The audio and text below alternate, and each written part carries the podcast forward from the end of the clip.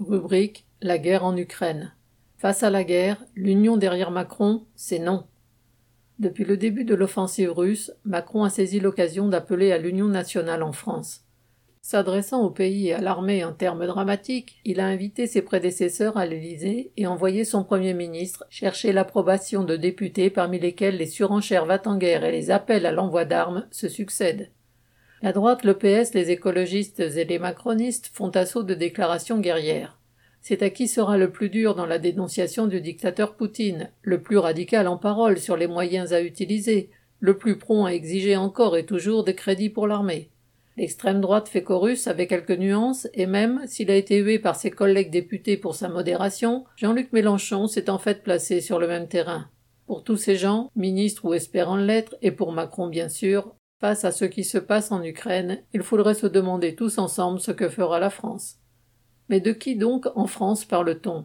S'agit-il de Total, qui a des intérêts énormes en Russie, de Dassault, pour qui tout conflit est bon à prendre, des banquiers qui spéculent déjà sur les profits de guerre, des Carrefour, Renault, PSA et autres grands groupes qui ont avalé des pans entiers de l'économie de l'ex-bloc de l'Est?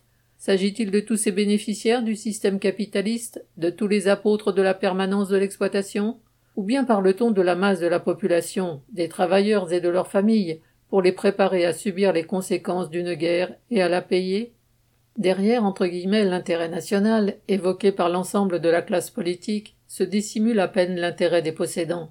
Ceux qui dirigent l'État et les partis qui défendent l'ordre social propagent la légende selon laquelle tout le monde devrait faire bloc derrière eux au nom de ce qu'ils appellent l'intérêt de la France.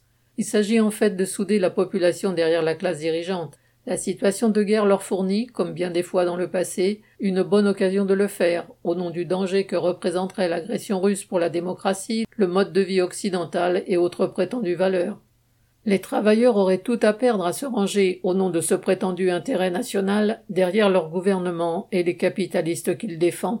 Les seuls dont ils doivent se sentir solidaires contre leurs dirigeants respectifs sont les prolétaires de Russie et d'Ukraine. Et cette solidarité ne se fait pas par l'envoi d'armes, mais dans la lutte contre un système qui n'engendre que crise et guerre. Aline Rettes.